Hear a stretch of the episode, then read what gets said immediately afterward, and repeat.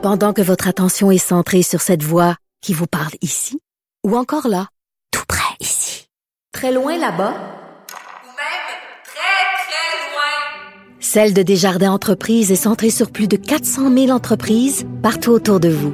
Depuis plus de 120 ans, nos équipes dédiées accompagnent les entrepreneurs d'ici à chaque étape pour qu'ils puissent rester centrés sur ce qui compte, la croissance de leur entreprise.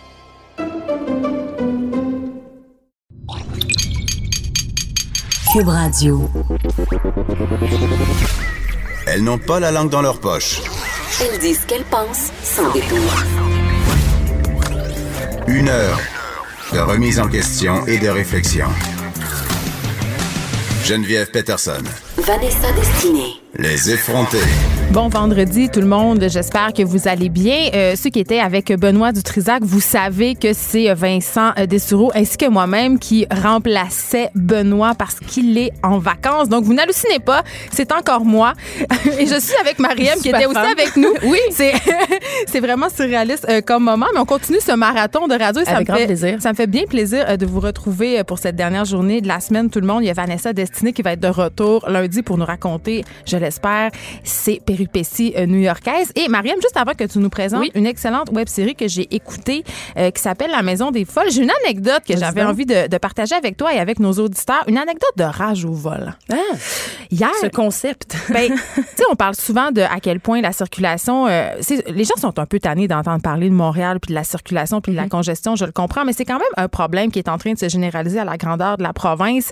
Euh, tu sais, à Québec, c'est rendu un problème. Même au Saguenay, euh, où Mm-hmm. Ouais. la, la population augmente, le parc automobile aussi, et les gens sont de plus en plus pognés dans le trafic. Et ça donne lieu malheureusement à des situations déplorables. On voit des gestes, euh, on voit que les gens posent des gestes qu'ils poseraient pas en temps euh, normal. Et moi hier, j'étais sur l'avenue du Mont-Royal. J'étais arrêtée parce qu'il y a une voiture qui essayait de se stationner. Oui. Donc il fallait que je la laisse passer. Tu comprends? Oui. Quand tout à coup quelqu'un fonça dans mon bumper arrière. Ah! Et là, je me suis dit, bon, c'est quelqu'un qui texte au volant. Tu sais, c'est Ouais. quelqu'un, mais c'était pas très fort, là, je tiens à le préciser. Mais non, c'était fait exprès, toi, chose. On t'avait à côté. Il y a quelqu'un qui, s'est à côté dans mon bumper de char, dans mon pare-choc arrière, pour m'en joindre à, à avancer. Et là, ça m'a pris quelques secondes avant de réaliser que c'était volontaire. Je suis sortie de ma voiture et là, je vois ce gars en arrière de moi. Puis là, je suis tout seul, tu sais. Puis je me dis, Ben bon, oui. mais je sais pas c'est qui moi, ce gars-là. Puis je fais des signes en voulant dire, ça va, tu sais, euh, ça va bien, la santé mentale, monsieur?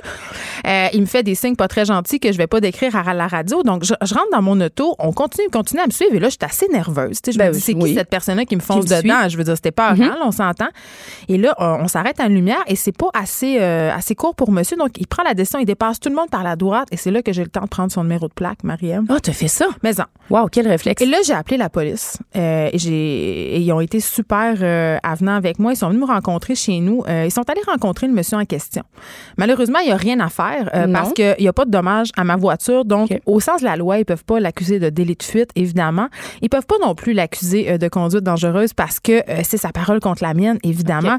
Mais il a été rencontré. Et j'espère qu'il va en tirer quelques leçons parce qu'évidemment, quand la police débarque chez vous, puis il faut que tu te justifies sur le trottoir devant tous tes voisins, Tu te trouves moins drôle. tu trouves moins drôle, mais tout ça pour dire que, un, j'ai eu peur. Oui. Deux, euh, c'est un peu plate, les policiers me disaient qu'il était. Il y avait un peu les, euh, les mains liées, justement, au sens de la loi, parce qu'ils me croyaient, ils savaient que c'était vrai ce que je Mais ils peuvent racontais. pas faire rien concrètement Et ce contre non, ce qu'ils me disaient, les policiers, c'est qu'ils envoient de plus en plus des gestes comme ça, Mariam, des gestes de gens qui sont écœurés, Ça rend fou. désespérés d'être poignés dans le trafic.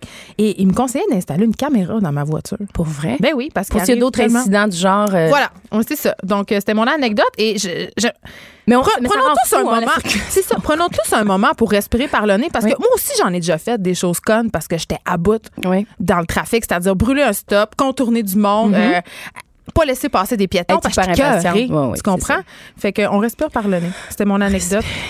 Et euh, pas se faire bumper. c'était un fou, et parlant de fou, Maison des Folles, qui est un titre qui m'a dérangé, mais en même temps qui est quand même euh, forte à propos. Ouais. C'est une web série qui vient de rencontrer, euh, remporter un prix à Cannes. Oui, le prix euh, Télécable SAT, le prix du jury à Cannes Série. Et Cannes Série, qui est une, un festival qui est à sa deuxième année, qui met de l'avant justement les, les web-séries, qui est quand même le format du futur. On l'a vu avec les différentes Ben oui. plateformes. Et c'est le fun à consommer, je pense, c'est c'est les web-séries. Et l'année dernière, tu vois, il y avait une série montréalaise qui avait remporté remporté le prix de la meilleure série digitale. C'était Domino, euh, écrite et réalisée par Zoé Pelcha. Et cette année, Mara Jolie s'est rendue à Cannes et elle a remporté ce prix-là. Mara est comédienne de, de profession et elle est aussi réalisatrice. Elle nous avait donné Col bleu. Je sais pas si tu avais vu Col bleu avec Luc Sonnet. Oui, bien sûr. Qui, Mais elle a- fait, de la, fait de la télé en elle fait- cachée. oui, oui, tout à fait. Oui. C'est cet esprit-là qu'on retrouve dans la maison, La des, Maison des folles, Folles. qui décrit euh, euh, en fait la vie de, des jeunes filles dans une maison d'accueil. Oui, dans une C'est très touchant. C'est très touchant. C'est, tu sais, je, je parlais avec elle. C'est son histoire, hein, à, à Mara, faut savoir. Ah, je le savais oui, pas. oui, c'est inspiré de, de sa vie à elle. Elle, elle a été, euh, son beau-père était coopérant. Euh, elle était en Afrique. Elle a été ramenée par la DPJ ici au Québec. Et là, elle s'est retrouvée dans un- une maison d'accueil avec des jeunes filles. Donc, l'histoire, c'est ce que ça raconte. On dit un demi-sous-sol beige des années 2000. De banlieue. De banlieue, euh, avec ma tante, qui est jouée par Claire Jean. Qui est- Claire Jacques. Là, excusez-moi, le personnage de ma tante, juste pour ce personnage-là, il faut le voir parce que, on va le dire, là, c'est une grosse madame pas belle qui a pas l'air fine, mais on découvre une personne avec un cœur grand Immense. qui s'occupe. Puis il y en a. les familles d'accueil ont mauvaise presse, souvent. Absolument. Et on voit euh, cette, cette madame-là qui, qui tient ça à bout de bras, qui s'occupe de ces filles-là avec une- main de fer dans un gant de velours, je dirais. Oui. Et qui leur dit, mais vous pourrez pas rester à vos 18 ans. Et Non. ça, ça me fend du Oui, cœur. Puis les jeunes filles, à un moment donné, disent Moi, je veux rester ici après mes 18 ans parce qu'il y a tout ce lien-là qui se crée. Ça devient comme leur nid, ça devient comme toute le, le- le- le- la sécurité qu'elles peuvent, euh, qu'elles peuvent retrouver, en fait, dans ce, ce foyer d'accueil-là. Alors, c'est l'histoire de Sarah qu'on suit, euh, justement, dans, avec, et, et dans ces relations de jeunes filles. Je disais, moi, ce qui m'a touchée aussi, c'est que c'est rare qu'on voit ça. La dureté aussi. La dureté, le, le, le lien, l'empowerment féminin aussi à travers tout ça, euh, comment les filles, les- la souffrance qu'elles vivent. Les questions travers- raciales aussi. Questions raciales. On rentre dedans direct dans le la premier là. sexualité, il y, a- il y a plein de sujets qui sont abordés par Mara Jolie. On peut peut-être entendre rapidement la, la bande-annonce qui exprime quand même bien le- la série La Maison des Folles. Ton dossier disait pas que t'es française. Je suis pas française. Qu'est-ce que tu faisais en Afrique? Mon papa est coopérant. C'est quoi ça? Je peux pas rester ici en attendant ma mère. Faut que je parte. Ta mère, elle t'a dompé là. Elle reviendra pas. Puis moi, j'ai comme fuck all envie de vivre avec Lady Diana. Moi, je peux juste t'aider si tu m'aides à t'aider. Sans ça, il y a plein d'autres filles qui attendent pour ta place. J'ai rien. J'ai plus rien. C'est la voix qu'on entend, c'est la voix de Sarah Quentin, Oui. qui est euh, une découverte pour moi, Oui. qui est un casting sauvage. Casting sauvage. C'est ça, j'ai parlé avec, euh, avec Mara Jolie, la réalisatrice. Elle dit, moi, j'avais envie d'aller trouver, chercher cette essence-là à travers le casting sauvage, des talents bruts, des gens qui ont jamais joué, donc ils ont fait. Ça marche. Moi, je l'ai fait avec la déesse des mouches à feu. Oui. Puis ce qu'on va chercher, c'est cette Il y a de la véri- magie, ouais. Oui, c'est la véracité, cette Absolument. jeunesse-là qui ne se joue pas. Non, effectivement. Mais d'ailleurs, un autre bon exemple, euh, Fauve, le court-métrage, que j'en parle rapidement, les deux jeunes garçons qui jouent là-dedans, c'est du casting sauvage. On retrouve des bijoux de comédiens dans cette façon de faire. Et euh, je lui en ai parlé, elle dit, moi, j'avais envie justement d'aller retrouver ça, d'aller rechercher ça. Je vous laisse l'entendre, justement, elle parlait du besoin de diversité aussi à travers son casting. D'abord et avant tout, euh, j'aime ça écrire euh, des personnages qui respectent le Bechdel test, qui est en fait deux. Il y a comme trois critères pour être dans le Bechdel test. Donc c'est deux femmes avec un prénom qui ont une conversation ensemble, deuxième critère. Troisième critère qui est de plus de 30 secondes, pas à propos d'un homme. Et euh, il n'y a pas beaucoup de fiction, malheureusement, qui respecte ça.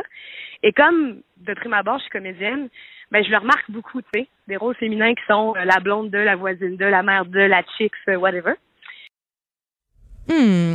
Alors oui, c'est ça. Ben, on en parlait, Mara, c'est une femme engagée, c'est une féministe très assumée et je pense que c'est ce qui transparaît aussi dans ce dans cette série-là. Elle disait, moi, j'avais envie des femmes qui ont une parole, qu'on veut, on les entend, on les écoute et on veut savoir ce qu'elles ont à dire. C'est ça parce que euh, elle parlait du euh, de ce Ben, fameux oui de ce fameux test là auquel on soumet euh, les films et les séries désormais Mm-hmm. souvent et euh, c'est vrai que moi quand j'écris de la fiction puis là je vais pas ramener tout à moi mais c'est parce que tu sais je, je- fais face à ces défis là Oui.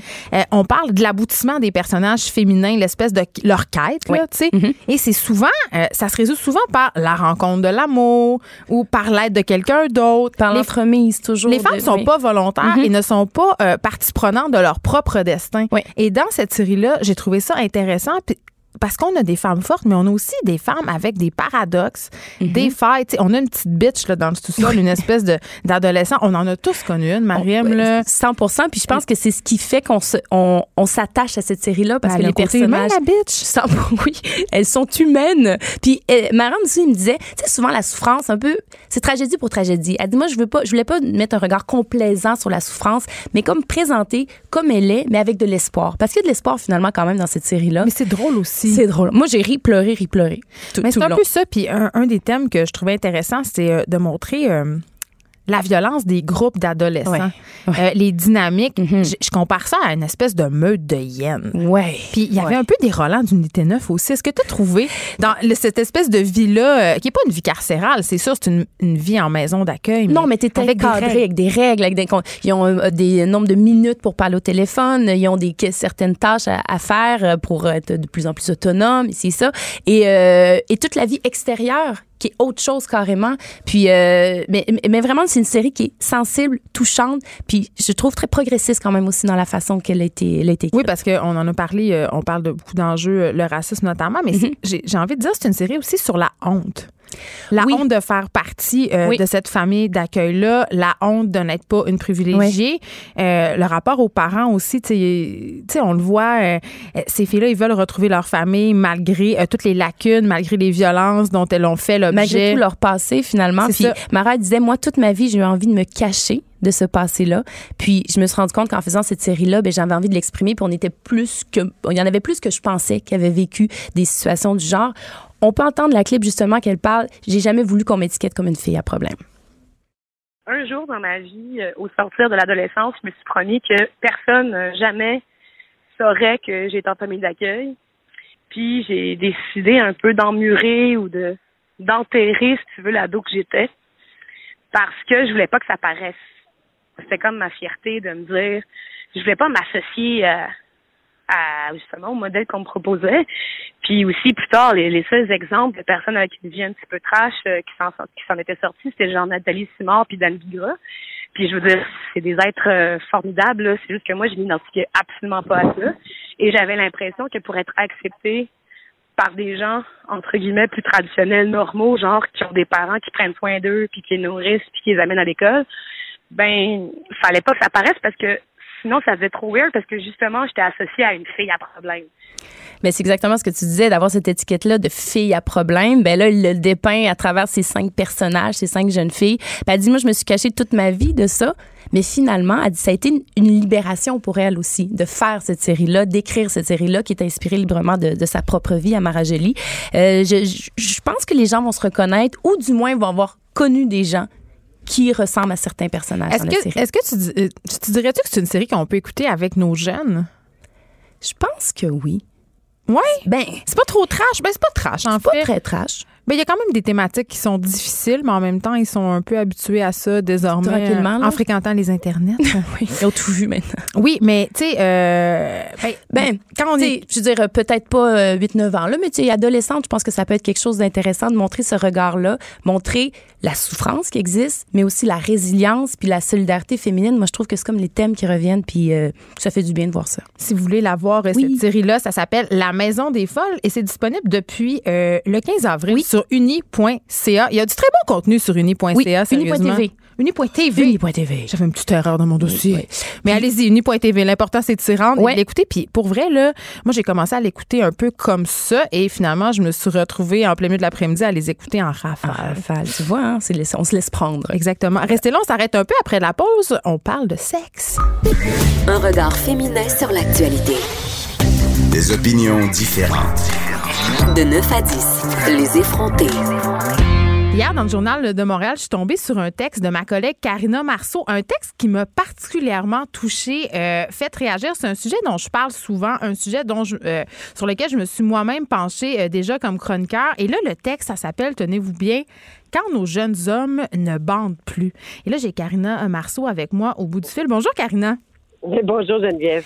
Écoute, euh, je suis contente de t'avoir avec moi pour parler de ce sujet-là parce que comme maman, évidemment, de garçon, ça m'interpelle, ça nous interpelle parce que toi aussi, euh, tu es mère d'un garçon. Et j'ai envie euh, d'y aller tout de suite avec l'amorce de ton texte. Tu parles de jeunes hommes qui ont entre 18 et 20 ans, qui sont tellement blasés par toute la porno qu'ils consomment et la culture pornographique dans laquelle on baigne, qui ont des pannes de désir et qui, qui, qui, qui bandent plus. Effectivement. Et alors que, en fait, moi, de ce que je connais de la sexualité, à 18, 19, 20 ans, l'énergie sexuelle est assez euh, forte. Mais chez les hommes, oui. oui, voilà. Et donc, euh, quand j'ai appris ça, parce que tout ça vient d'une quête, euh, justement, de, de, maman qui, qui se questionne sur comment j'accompagne mon fils dans son éducation, notamment sexuelle. Moi, tout le mouvement MeToo et les questions de harcèlement euh, m'interpellent comme femme, comme féministe et comme maman d'un garçon. Je me dis, OK, on a une responsabilité comme parents pour faire en sorte que, que nos, nos enfants aient des relations euh, amoureuses, euh, saines et, équitables et que je me retrouve pas avec un enfant qui va harceler ses, ses, des copines plus tard. Mais donc, tout ça dans cette quête-là, je parle à toutes sortes d'experts, de spécialistes, sexologues. Et là, j'apprends qu'effectivement, euh, il n'y a jamais eu autant de jeunes hommes qui ont consulté des sexologues parce qu'ils ont des problèmes érectiles, parce qu'ils ont eu une éducation sexuelle basée sur la porno, avec euh, donc ils souffrent de distorsion finalement quand ils se retrouvent dans un lit avec une vraie personne, un corps qui n'a pas été euh, refait, retouché, quelqu'un qui s'entraîne pas 7, euh, jours sur 7, et aussi les pratiques sexuelles qui sont plus dans l'intimité et non pas par seulement de pénétration anale, des dans le visage, etc. Bref, ils se retrouvent avec des pannes de désir à un tel point que certains euh, consomment même du Viagra à 18, 19, 20 ans, Viagra qu'ils font venir euh, par Internet. Alors, je me dis, OK, il y a vraiment un problème dont il faut, il faut discuter. Ce que je comprends, euh, Karina Marceau, c'est que ces jeunes hommes-là, et oui, c'est sur des jeunes hommes, mais j'ai envie de te dire que les femmes aussi sont victimes de la porno, euh, Karina, puis pas nécessairement comme on pourrait le penser. Euh, c'est clair qu'il y a des filles euh, en ce moment qui ont qui ont des une fantasmatique sexuelle. Puis j'en parlais d'ailleurs dans une chronique que j'ai signée au journal de Montréal sur à quel point la, porno fantasme, euh, pardon, for, formate nos fantasmes, c'est-à-dire qu'on se met à trouver des choses excitantes, à vouloir pratiquer certaines choses parce qu'on nous a inculqué en quelque sorte depuis plusieurs années que c'était ça qui était désirable c'était ça qui était donc l'affaire la plus haute et la bonne affaire. Puis euh, moi, je questionne beaucoup ça, puis je questionne aussi ma propre consommation de porno qui, j'en suis certaine, teinte ma vie sexuelle allègrement.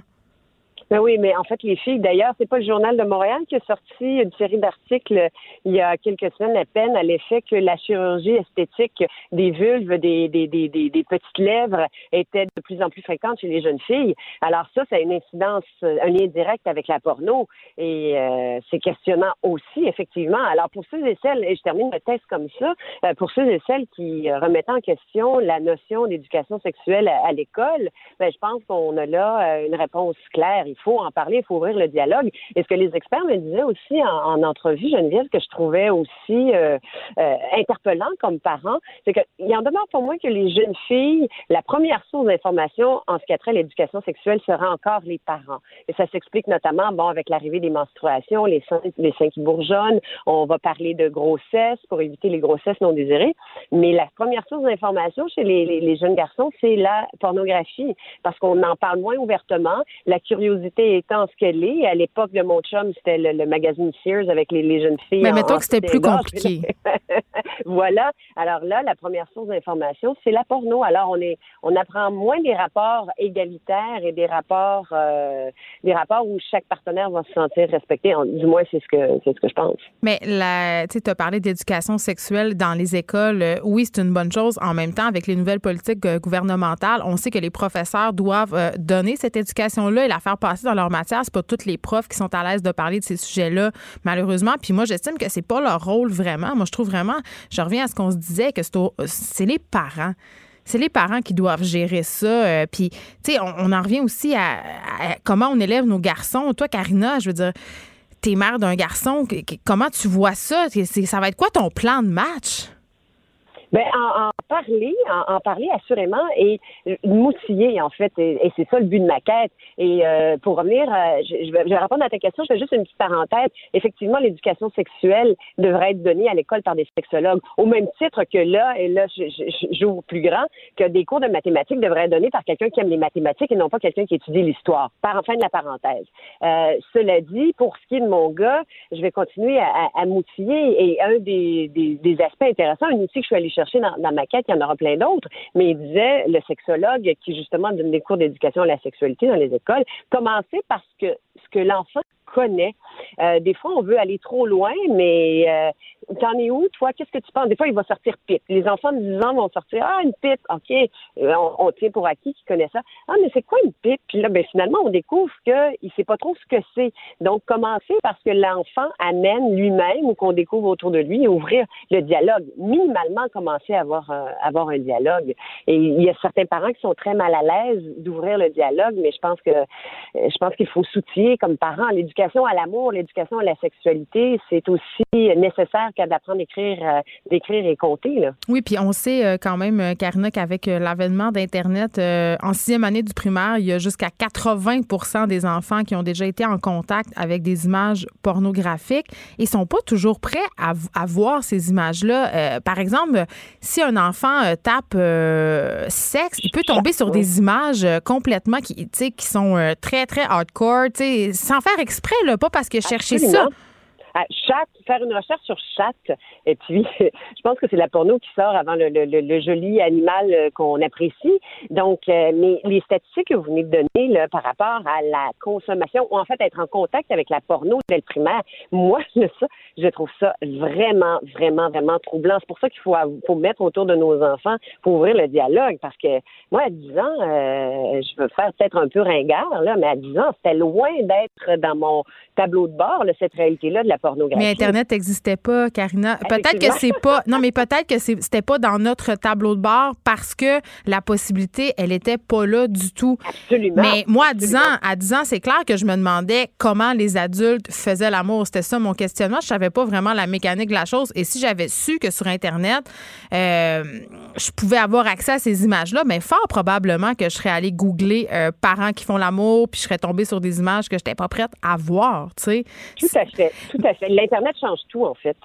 Mais exactement. Puis revenons à ces jeunes hommes qui prennent du Viagra, qui commandent euh, sur Internet, ce qui n'est pas nécessairement la façon la plus sécuritaire d'en consommer. Je pense aussi quand même qu'il y a un truc d'avoir baigné dans l'univers de la porno, mais il y a quelque chose de de la culture de la performance aussi là-dedans qui est assez désolant. C'est comme si on avait toujours besoin de plus, euh, plus de, gestes sexuels intenses, euh, consommer des choses pour exacerber euh, les sensations. C'est toujours plus, plus, plus, plus. On, on, on est très loin de la sexualité comme une espèce d'échange entre deux êtres humains. Absolument. Et c'est là que moi, comme parent, je me dis, OK, j'ai un rôle, j'ai vraiment un rôle fondamental à jouer, puis j'espère accompagner mon garçon le plus, le plus adéquatement possible, parce qu'une sexualité qui, qui, qui, qui est partagée, qui, qui est riche, c'est super protéiné dans la vie. En fait, ça fait partie de l'équilibre euh, de santé physique et mentale. Euh, mais lorsqu'on a que des messages de, justement, performance, qui fait en sorte que des jeunes de 20 ans décident, peut-être pas juste parce qu'ils ont des problèmes érectiles, mais parce que justement, ils veulent avoir des performances à la hauteur des acteurs porno dans, dans lesquels il y a des, des montages. On sait la, la, magie du montage que ça peut donner. Euh, et donc, il faut contrecarrer ce, ce, message-là. C'est d'une tristesse inouïe, de mon point de vue. C'est comme si d'un côté, on était euh, dans l'extrême de la pornographie, puis de l'autre, dans la discussion technique sur la pilule, les MTS et tout ça. J'ai bien, j'ai vraiment très envie qu'on en revienne à un discours euh, plus sain, Karina Marceau, sur la sexualité. Tu as contribué à ça. Merci pour ce texte. C'est toujours vraiment très pertinent ce que tu écris dans le Journal de Montréal. On va continuer à te lire. Merci infiniment. Très apprécié l'invitation. Et euh, je rappelle, euh, pour ceux que ça intéresse et qui ont des enfants et qui se questionnent, j'en ai déjà parlé à l'émission, mais on l'a reçu l'auteur Myriam Daguzin-Bernier qui a sorti un livre. En fait, c'est un dictionnaire de la sexualité. Ça s'adresse aux enfants de 12 ans et plus. Ça s'appelle Tout nu. Et c'est vraiment, si vous avez des enfants, un incontournable. Partez, achetez ça. Les effrontés. De 9 à 10. On continue euh, dans les sujets qui ont rapport au sexe euh, avec euh, quelqu'un que j'aime beaucoup, un chroniqueur, auteur, Michael Bergeron. Allô? Bonjour. Michael, qui est l'auteur du livre La vie en gros qu'on a reçu ici déjà à l'émission et qui signe un texte qui, ma foi, me parle beaucoup. Le sexe, c'est plus que de la pénétration. Hey, breaking news, tout le monde. Michael, pourquoi tu avais envie de faire un, texte là-dessus? Parce qu'il me semble que ça va de soi que le sexe, ce n'est pas que la pénétration, non? Ben, ça va de soi et ça va pas de soi non plus. En fait, je pense que ça va de soi, surtout, je pense pour les femmes, ça va de soi. Euh, c'est peut-être moins évident, je pense, pour les hommes, ou c'est peut-être moins présent, du moins, dans, je trouve, dans l'imaginaire, quand on regarde, par exemple, ce qu'on voit dans la pornographie, ce qu'on, ce qu'on écoute dans les conversations, entre guillemets, entre gars, quand, qu'on regarde euh, ce qu'on met de l'avant même dans les films. Je veux dire, une scène d'amour dans un film, euh, bon, ça, ça, ça, se passe presque toujours de la même façon. Euh, donc, je trouve, oui, ça va de soi, mais en même temps, pas tant que ça. J'ai l'impression que ça reste quand même encore euh, la façon de faire, surtout. Et, puis, ben, je pense que ça vaut la peine de se poser la question, puis de se dire, ben, coudon, il y a peut-être plusieurs façons de faire de faire l'amour. Et là, je parle pas nécessairement de, de, de positions différentes, mais même plusieurs façons de vivre sa sexualité, en fait. Parce que j'ai l'impression que ce qu'on nous présente, en fait, euh, dans le monde réel, mais aussi, tu l'as dit, dans la fiction, euh, que ce soit au cinéma, euh, en littérature ou même en pornographie, c'est la pénétration comme l'aboutissement ultime de chaque rapport sexuel, comme si sans ça, sans si ce geste ultime et même l'éjaculation, le rapport sexuel était invalide, c'était pas complet. Oui, et même moi, ce, qui me dépasse, puis on voit ça dans les films, euh, bon justement, de, de, de, des films romantiques, c'est dès que l'homme a éjaculé ou a joui un des deux, euh, ben, c'est comme si la relation euh, sexuelle était terminée. Euh, peu importe si la femme a joui, euh, peu importe si ça a duré une minute ou une demi-heure, il y a quelque chose de très comme si c'était, ben voilà, on, on, a fait l'objectif, l'homme a éjaculé ou l'homme a joui, et donc voilà, la relation sexuelle est terminée et et moi, personnellement, je n'ai jamais compris ce principe, ce précepte. Et, euh, à chaque fois que j'en discute, je, ne trouve pas que ça va tant de soi, là, pour revenir peut-être à la conversation du début. Euh, je, me retrouve souvent tout ça dans mon cas à, me dire, ben, il me semble que le, la relation sexuelle va au-delà de ça. Euh, elle, peut continuer. Donc, euh, il y a quelque chose, je trouve, de très, très établi, comme si c'était un fait et qu'il n'y a pas grand-chose à discuter là-dessus. Et pourtant, on devrait en discuter. Mais je pense que tu as mis le doigt sur quelque chose sans faire de mauvais jeu de mots. Euh, Michael, tu disais que ça allait de soi peut-être plus pour les filles parce que c'est évident que pour nous, euh, si on veut se dire les vraies affaires, euh, puis là, on va, on va dire le mot tabou, là, le mot jouir, orgasme. Euh, pour beaucoup de femmes, la pénétration à elle seule ne suffit pas pour atteindre la, la plénitude, l'orgasme sexuel. Euh, tu citais dans ton, dans ton papier une récente étude euh, qui stipule que seulement 65% des femmes atteignent toujours l'orgasme lors d'une relation sexuelle, comme 95% des hommes. Et en même temps, il y en a 37% d'entre elles qui ont besoin d'une stimulation qui est autre. On parle de la stimulation clitoridienne pour être plus précise, pour atteindre justement euh, cet orgasme-là. Puis il y a juste 18% de ces femmes-là qui ont un orgasme avec seulement une pénétration vaginale. Puis c'est vrai que quand on regarde euh, euh, de la porno ou qu'on se fie à ce que les gars font, nous font, ben j'ai comme l'impression qu'il y a plusieurs personnes qui pensent que juste entrer puis sortir dans une fille comme un lapin énergiseur, ben c'est assez. C'est assez pour qu'elle aime ça puis qu'elle soit, qu'elle se peuvent plus. Là. Oui, et je pense que c'est problématique pour tout le monde. C'est problématique pour les femmes, évidemment, parce que les femmes, ben, euh, ben voilà, on, on, leur enseigne que sont supposées ou elles sont supposées avoir du plaisir avec une simple pénétration vaginale. Si arrive pour certaines femmes, mais bon, voilà, euh, seulement 18% donc ça reste une minorité. Mais c'est aussi, je pense, un problème pour les hommes parce qu'il y a plusieurs hommes qui vont croire que euh, seulement en pénétrant euh, dans leur partenaire, ben c'est suffisant pour leur procurer du plaisir, alors que non. Donc, et ça, ben, je pense que ça peut créer des problèmes et pour les hommes et pour les femmes parce que d'un côté, ben, euh, les hommes finalement, ils passent complètement à côté. Peut-être qu'ils veulent vraiment donner du plaisir, mais finalement, ils n'en donnent pas puis ils ne le savent même pas. Et plein de femmes passent à côté de leur plaisir sexuel et là, ben, évidemment, ça, ça, ça, peut créer du stress, ça peut créer, on peut, les femmes peuvent penser que c'est de leur faute, ou euh, ça peut créer quand même plusieurs problèmes de santé mentale, ou plusieurs inconforts, ou un stress, peu importe. Donc, il n'y a rien de sain. Ben, parlons-en, euh, parlons-en de ce stress-là, Michael Bergeron, parce que tu dis, bon, les gars peuvent penser que c'est comme ça que les filles euh, vont venir plus facilement, mais en même temps, ça peut créer une espèce de, de sentiment d'être un pas bon, de ne pas réussir à faire venir la mm-hmm. fille, de se dire, mon Dieu, je fais ça, puis il se passe rien, elle n'est pas une créature multi-orgasmique telle que dans toute la porn que je consomme. Tu sais, fait euh, en fait, il y a personne qui est gagnant dans cette espèce de, de, valorisation de la pénétration à tout prix, là. Non, personne n'est gagnant. Puis ben voilà, puis ben, ben, voilà, comme je l'ai dit, évidemment pour le plaisir des femmes, mais pour les hommes non plus. En plus, surtout, il y a toujours cette idée de la performance, puis que euh, ben voilà, en fait, bon, moi, dans, je suis parti, ma réflexion est partie d'un livre que j'ai lu, et dans ce livre-là de Martin Page, il parle comme si euh, le pénis, la pénétration était le saint graal de la sexualité. Oui, ça s'appelle Au-delà de la pénétration, par ailleurs, ce livre-là. Exactement. Et donc peut-être que c'est peut-être pas finalement le saint graal, c'est peut-être oui une grande source de plaisir, une, une des possibilités et peut-être une plus commune, du moins du côté des hommes, mais c'est pas non plus, ça veut pas dire que c'est l'apothéose, ça veut pas dire que c'est l'incontournable.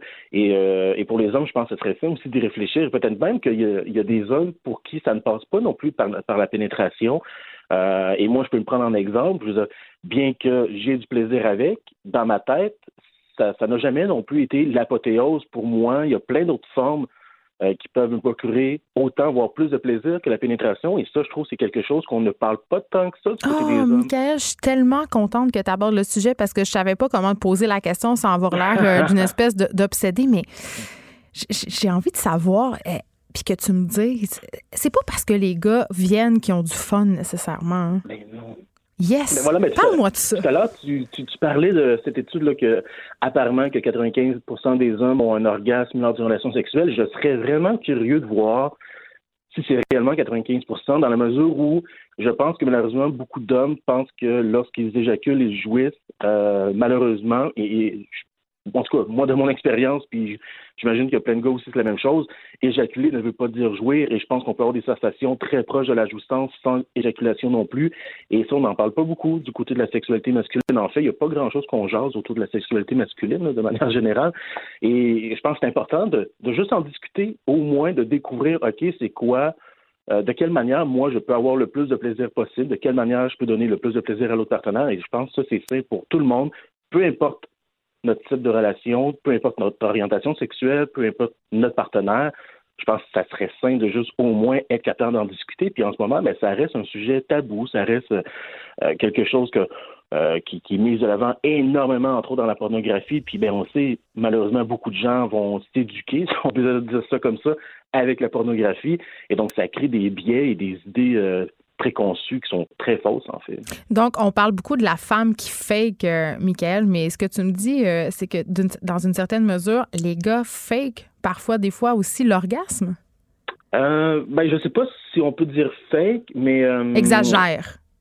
Exagère ou peut-être tu sais je, je sais pas moi si je me fais certaines histoires tu sais de- de- d'hommes par exemple que j'ai que j'ai connus qui m'ont raconté pendant peut-être 20 ans tu sais ils ont eu des partenaires euh, féminines euh, ils se pensaient hétérosexuels et finalement ils, ont découvert qu'ils étaient homosexuels ben euh, ils éjaculaient ils pensaient qu'ils jouissaient avec leur partenaire femme mais lorsqu'ils ont finalement découvert le- leur vrai goût ben leur nouvelle jouissance n'avait rien à voir avec ce qui était en fait le- le- leur jouissance d'auparavant. Donc je pense pas, c'est peut-être même pas que les gens, euh, les hommes fake, je pense qu'il y en a plein qui ne savent même pas à quel point ce qu'ils pensent est leur plaisir et finalement pas si euh, jouissif que ça, finalement.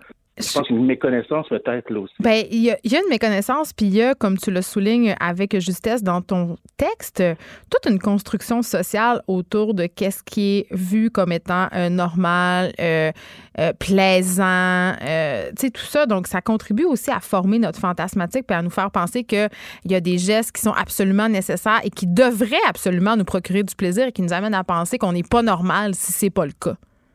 Effectivement, et pourtant, s'il y a bien quelque chose qui n'existe pas dans la sexualité, c'est bien la normalité. Euh, le, nombre de fois qu'on pose la question, est-ce normal que je préfère ça ou est-ce normal que... Pourtant, dans la sexualité, il n'y a pas vraiment de quelque chose de normal. Ça n'existe pas vraiment une sexualité normale, en fait. Chaque personne a un corps différent, une façon d'être différente, a des goûts différents, une personnalité différente, et tout ça, ben, ça vient influencer dans notre façon d'avoir notre vie sexuelle. Euh, en plus, après, il y a comment on, comment comment on, se met, euh, comment, comment on collabore avec notre partenaire, je sais pas comment le dire.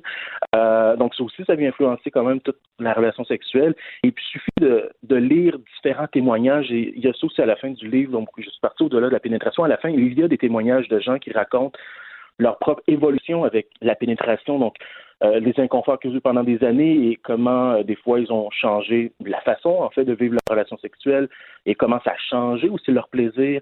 Euh, suffit de lire les, euh, les deux livres Caresse magique où c'est rempli de témoignages de femmes qui racontent comment ils ont appris à vivre leur sexualité pour se rendre compte à quel point la diversité est la norme en fait dans la sexualité. Il y a plein de façons de la vivre et je trouve qu'on, malheureusement, dans, dans l'éducation populaire ou dans l'imaginaire populaire, cette diversité-là n'est pas là.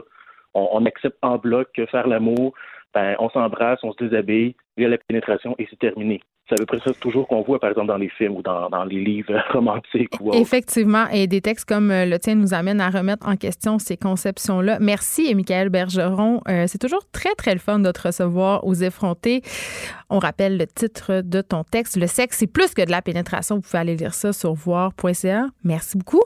Comme quoi, on en revient tout le temps à cette fameuse communication. Je sais que ça a l'air quétaine là, de se dire ça, mais il faut communiquer avec notre partenaire. Mais il faut aussi communiquer. Et là, je sonne comme une animatrice de pastorale, là, mais il faut communiquer avec soi-même. S'avouer qu'est-ce qu'on aime, des fois, c'est difficile. Donc, euh, voilà, j'espère que ça vous a fait réfléchir. Restez là après la pause. Il y a Elise Jeté et sa chronique culturelle. Geneviève Peterson. Geneviève Peterson. Vanessa Destinée. Vanessa Destinée. Elle manie aussi bien le stylo que le micro. De 9 à 10, les effrontés.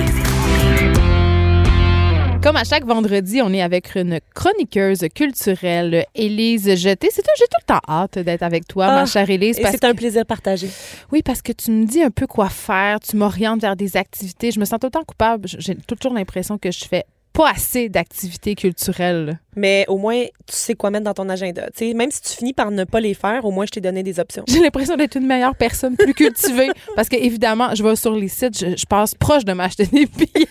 ça passe proche. En autant que ça passe proche un jour, tu sais, tu Ouais. finis par cliquer. Je manque de temps, je manque de temps. Qu'est-ce que tu me parles, Élise? Vas-y, tu peux m'en parler. Il y a eu un long silence malaisant, mais j'adore ça. Est-ce que tu me parles du festival Jamais lu? Oui, du festival. Mon Jamais ego est content. Ton ego est content parce que euh, tu feras partie de la programmation cette année. Ça se déroule euh, du 2 au 11 mai prochain. Le- la thématique cette année, c'est franchir les solitudes. Je trouve ça tellement beau. Ben, en fait, euh, ça parle beaucoup euh, de l'actualité dans laquelle on est plongé en ce moment. Hein? Oui, et euh, le Festival du Jamais lu, ça propose en fait aux auteurs de théâtre de la relève québécoise, canadienne et internationale d'avoir une tribune pour lire des textes inédits. Donc, ça le dit jamais lu, jamais dit, jamais entendu. Donc, ça donne accès au public à des affaires vraiment spéciales. Et, euh, et moi, j'avais le goût de te faire une suggestion précise dans la programmation. Euh, ça s'appelle Et si on s'éteignait demain, ça va avoir lieu le 10 mai 2019. Une autre affaire déprimante? Ben non, mais je, je sais, mais tu, tu me connais, je te déprime tout le temps un petit peu, même si je te. Fait que c'est tout des trucs qu'on veut se dire si on va, si on va mourir, c'est ça? Euh, non, en fait, euh, ben oui et non. C'est que chaque auteur et autrice qui se retrouve euh, sur la scène se livre sur qu'est-ce qui se passerait si aujourd'hui il, il apprenait que euh, il allait mourir.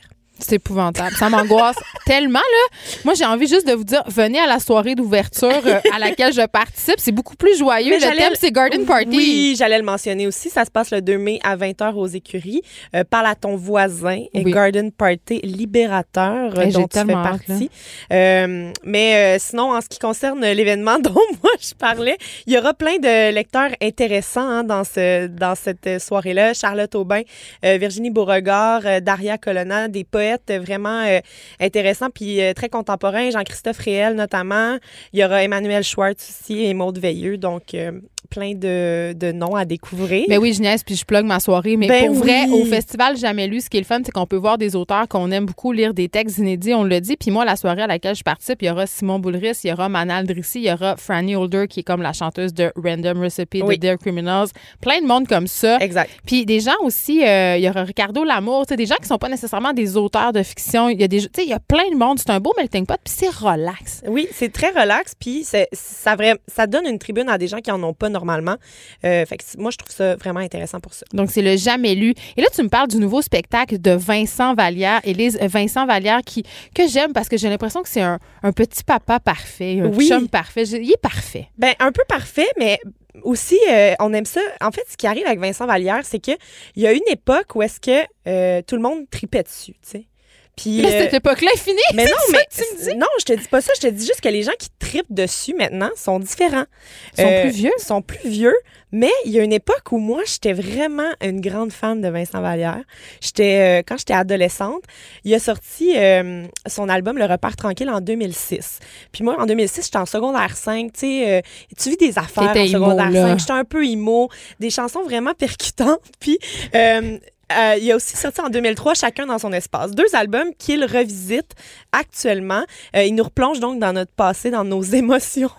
Ben là, c'est quand même lui qui a fait la chanson épique On va s'aimer encore. Oui, là. mais euh, tout ça, là, ce dont je te parle aujourd'hui, c'est pré On va s'aimer encore. là, C'est avant ça. Je le sais, mais Fait moi, que- c'est juste ça que je veux parler. Mais- On va s'aimer encore. Euh, donc, il a fait un, un nouveau spectacle qui s'appelle Face A, Face B, où il joue l'intégrale de ces deux albums-là, chacun dans son espace, et le repart tranquille. On va se faire plaisir, on va aller entendre un quart de pièce qui se trouve sur le deuxième. Ça sert plus à rien de savoir. Un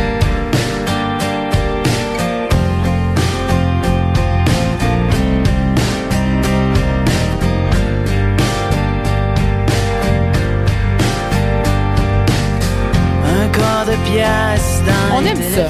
On l'aime, Ah, c'est- Vincent mais C'est rassurant, c'est comme retourner dans des pantoufles bien chaudes. Hey, je ne sais pas si j'aimerais ça que quelqu'un me décrive de même comme une vieille pantoufle qu'on aime retrouver. J'ai dit une pantoufle bien chaude, pas une Mais c'est vieille encore pantoufle. pire. Non, non, non. non. Une vieille pantoufle Hey, bien chaude. Bien chaude, non, mais belle. C'est. J'ai pas dit qu'elle était vieille puis laide. C'est du comfort Euh, music. oui, c'est ça. Donc, euh, plein de chansons qu'on va pouvoir euh, entendre à nouveau, comme OK, on part, Café Les Arts, hein, plein de chansons. Un euh, café Les Arts, qui est un café euh, célèbre sur la rue Oui. Masson que je fréquente. Ben Euh, oui. Je ramène tout à moi. Mais moi, ce que je trouve intéressant, c'est que, par exemple, Café Les Arts, là, moi, je, je scandais ce, ce refrain-là quand j'étais ado, puis j'étais jamais allée au Café Les Arts. Là, je savais pas c'était où. Puis là, j'étais allée plein de fois mais depuis que je vis à Montréal, mais tu sais, j'avais pas ce, ce référent-là, tu comprends? Mais c'est pas si hot que ça, le café Les Arts. On pas va si se hot le que dire. ça, là. mais maintenant, je sais où, où est-ce que c'est, je sais la signification de la chose. Euh, fait que ce spectacle-là est vraiment intéressant et surtout, il est accompagné de la sortie de deux vinyles pour ces albums-là parce que sont sortis à l'époque où on faisait pas, on n'était pas encore dans le grand retour du vinyle. Donc, euh, ces deux albums sont disponibles en vinyle depuis le Record Store Day il y a deux semaines. Et euh, le spectacle a lieu samedi. Euh, je pense que c'est complet par contre. Mais, Mais c'est pas grave, on va pouvoir écouter euh, ces trucs avec grand plaisir. Oui. Élise, euh, tu me parles d'un truc qui m'intrigue. J'avoue que je sais pas trop c'est quoi. C'est une balado théâtre. Et je ne sais pas c'est quoi, moi, ça, une balado théâtre. Ben- Est-ce que ça fait référence au, au podcast? C'est c'est quoi? Non, c'est ça, mais c'est parce que là, euh, tu sais, nous ici, on aime ça les podcasts avec euh, Cube, euh, les balados, on commence à, à en connaître plein, tu sais, mais on n'a pas nouveau encore coup de cœur, c'est Narcos PQ, Élise. un grand coup de cœur de mon incroyable. côté aussi. Oui, Allez c'est écouter ça. absolument fascinant. Euh, mais ce qu'on n'a pas, par contre, encore sur Cube, ce sont des balados théâtre. Des balados de. Ah, c'est comme. On revient au radio-roman? Oui! J'adore! Je suis tellement fan. Euh, Puis là, je t'en parle parce que j'ai secrètement le désir qu'on fasse un podcast euh, ici de théâtre. Je me porte volontaire pour. Non, mais je me porte vraiment volontaire pour l'écrire. Oui. Ça serait épique. Oui, donc c'est euh, le la, la- on marie donc la radio et le théâtre. C'est le théâtre du Trillium et sous la hotte qui présente cette pièce-là, pièce balado, qui s'appelle Néon boréal. Donc, c'est pas en direct? On entend quelque chose? Ben c'est un balado, un balado c'est pas en direct, tu sais. OK, mais OK, ma question plate, c'est à quoi ça me sert d'aller m'asseoir au théâtre pour entendre une bande sonore? Ah mais tu le- tu dans le fond, il est enregistré devant le public. fait que c'est comme euh, ok. il y a trois épisodes qui sont enregistrés devant le public et euh, ça se passe donc du 16 au 18 mai au théâtre aux Écuries à raison euh, d'un euh, d'un épisode euh, différent chaque soir. Fait que il y a comme si tu veux si tu veux avoir tous les épisodes live, tu, tu y vas les trois soirs c'est de très suite. vintage, j'aime C'est- ça. Mais j'aime ça comme concept parce que c'est- c'est- ça permet. Moi, je dis tout le temps que la manière la plus crue puis la plus rapprochée de l'art que tu peux être, c'est quand tu vas voir du théâtre. Puis là, je trouve ça intéressant d'avoir accès à ça, mais tu vas pouvoir l'avoir en balado après. Là, si, te- mettons, tu peux pas te déplacer, tu peux pas l'avoir cru devant toi, tu vas quand même pouvoir vivre du théâtre, mais seulement à l'audio. Il y a quelque chose de vraiment intéressant. Les acteurs, c'est Sabrina Bisson, Danny Boudreau, Alexandre David Gagnon et Inès Talby euh, qui vont donner les voix au récit euh, des auteurs. Euh, puis, c'est ça, moi, j'ai vraiment hâte de, de savoir ça va ressembler à quoi. Puis surtout, si ça va pouvoir donner des idées à d'autres personnes parce que le balado, c'est quelque chose qui est en train de prendre de l'expansion comme jamais actuellement. Puis je pense que c'est une bonne plateforme pour justement faire ce type d'art-là. Nouvelle chanson de Milk and Bone, Élise. Ah! Un groupe que j'aime beaucoup, ben un duo en fait. Oui, euh, Camille Poliquin et Laurence Lafonbonne ont euh, révélé il y a deux jours Peaches, qui est une nouvelle chanson issue de leur EP qui euh, va naître à la fin du mois prochain. On va aller l'entendre.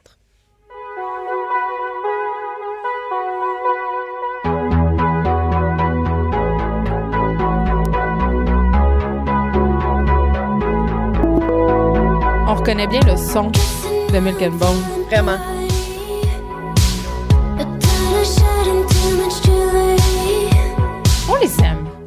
Ah, c'est bon. Puis, euh, dans le fond, ça, va faire. pa- Dans ce, morceau, cette chanson-là, il nous parle vraiment de, des désirs d'adolescent, là, tu sais. Fait que moi, je, je suggérerais ça vivement à ta plus vieille, là, euh, Alice. Mais là, on veut pas trop réveiller ses désirs d'adolescent Non, quand même. mais- Elle les a juste 12 ans. Non, mais c'est correct, mais tu sais, euh, quand t'as envie de tout faire tout de suite, t'as t'as Ah. envie d'être témoin de tout. Quand t'es full emo. Oui, on revient toujours à non, ça. mais full emo, mais passionné positif. là. Le Oui, vidéoclip aussi est très euh, coloré.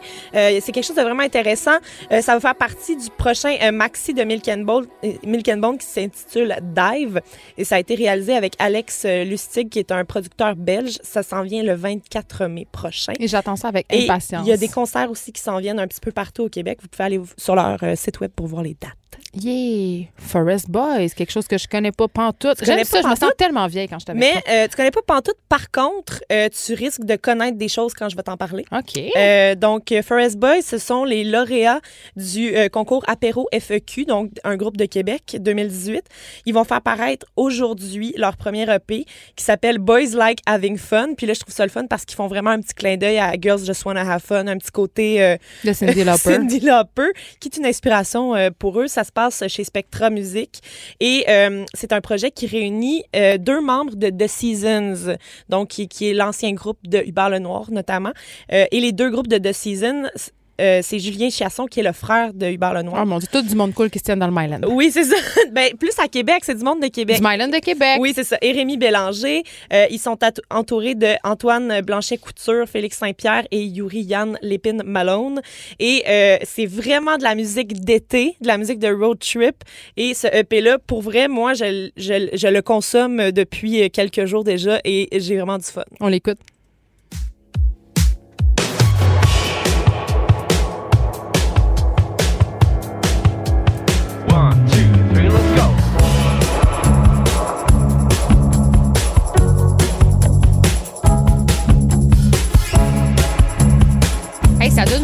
goût d'aller quelque part. Je ne sais pas où, mais, on, y va. on- on- je sais pas où on s'en va, Geneviève, mais on s'en va quelque part. Hey, je veux juste revenir, euh, Ellie, sur les dates de sortie de l'album de Milk and Bone. Tu as dit que ça sortait le 24 avril, mais c'est déjà sorti, donc ça veut dire. Je veux juste être sûr qu'on. Euh, pour Milk and Bone, ça va sortir le 24 mai. Ah, parfait. Je pense qu'on a dit avril, donc le Ah, 24 ok, mai. 24 mai. Juste pour qu'on mais la soit chanson sûr. Peaches, elle est déjà sortie. C'est ça. Et le vidéoclip est magnifique, donc allez voir ça C'est sur ça, les parce que internets. là, je t'ai mêlé, fait que j'imagine même pas les gens à la Ben, maison. On dit tellement de dates. On va pas mêler tout le monde. Allez googler les choses, puis vous Googlez. allez voir, vous allez Googlez, trouver plein d'affaires. Euh, un film documentaire, Le vieillage et l'espérance. Oui, c'est vraiment intéressant. Est-ce que euh, Fernand Ansereau, ça te dit quelque chose? Euh, cet homme est une sommité du documentaire au Québec, mais il a quand même 91 ans. Oui, ben. Puis il fait euh, encore des films. On peut voir, euh, entre autres, plusieurs de ses films dans le projet Éléphant, qui Oui. est disponible sur euh, Illico, bien Exactement. entendu. Oui, puis moi j'avais vu, euh, puis là tu vas peut-être me trouver bizarre, mais j'avais vu en 2017 L'érotisme et le vieillage, qui est un film qui parle de la vie sexuelle des personnes âgées. Mais je trouve pas étrange, c'est fascinant comme oui, sujet. On c'est vraiment fascinant. Et à l'époque, je travaillais pour le magazine Bel Âge, puis j'étais allée. Excuse. Quoi? oui, je travaillais pour le magazine Bel Âge. C'est drôle, t'avais quel âge? 12 ans? ben, il y a deux ans, là. Donc, t'avais 12 ans. Oui, c'est ça. J'avais 12 ans et euh, j'avais rencontré M. Dansereau pour qu'il me parle de sa recherche sur ce film-là. Euh, puis euh, moi, j'avais capoté sur, à quel point il est allumé, ce monsieur-là. Puis il y a tellement encore de choses à dire malgré son vieil âge. on fait beaucoup d'agisme, justement. Les on choses, fait tellement euh, d'agisme. Et là, il sort un nouveau film qui sera en première au cinéma Beaubien. Euh, ce soir, donc ça se passe à 19h. Ça s'appelle Le vieillage et l'espérance. Et euh, moi, juste le mot espérance, ça me fait toujours du bien. Je sais pas Ah, moi, ça m'angoisse. Je trouve Ça ça. t'angoisse? Ben voyons sais donc. pas, là, on dirait un mot, on dirait un mot ben imprimé. choses. On dirait un mot imprimé sur une affiche inspirante ben qu'on colle sur- le mur de la chambre. Eh oui, qu'est-ce que? Euh, donc, euh, on parle de la déchéance physique, quelquefois mentale des Ah, c'est personnes super. âgées. Oui, euh, parce que je voulais encore te remonter le moral, C'est euh, comme toujours. Euh, puis, on essaie de cons- conserver justement une espérance face à la vie quand on vieillit. Donc, c'est le, c'est le sujet dont traitent euh, tes yeux en ce moment. Je, Non, mais c'est parce que moi, je le dis tout le temps au micro de cette émission, la vieillesse et la mort m'angoissent au plus haut point. Mais en même temps, il faut questionner ça. Pourquoi Oui. on veut pas voir de gens vieux? Pourquoi on veut pas parler de la mort? Pourquoi on tasse toujours ça euh, de côté? Tu sais, même les funérailles, maintenant, c'est rendu, hey, on règle ça en 24 heures, bing, bang, boom, c'est fini. deux temps, trois mouvements. On prend plus le temps de... On, on veut pas le savoir. Prendre le temps. Prendre le ça. temps, c'est important. Puis avoir de l'espérance. Oui, de l'espérance. Et il y aura euh, plein de personnes euh, intéressantes qui seront euh, interviewées par lui. Est-ce qu'il y a une discussion après? Je pense pas. C'est pas mentionné, mais on sait, on sait jamais. Mais le réalisateur va, va être là. Fait que M. Dansereau sera là. J'imagine qu'il va, il va pas te cracher dessus si tu veux lui parler. Je vais, je vais, aller, je vais aller lui confier toutes mes angoisses de vieillesse et les jeter. Parfait. Peut-être qu'il va avoir des solutions pour toi. Peut-être. merci d'avoir été là. Comme à chaque fois, ça a été un plaisir. Cube Radio.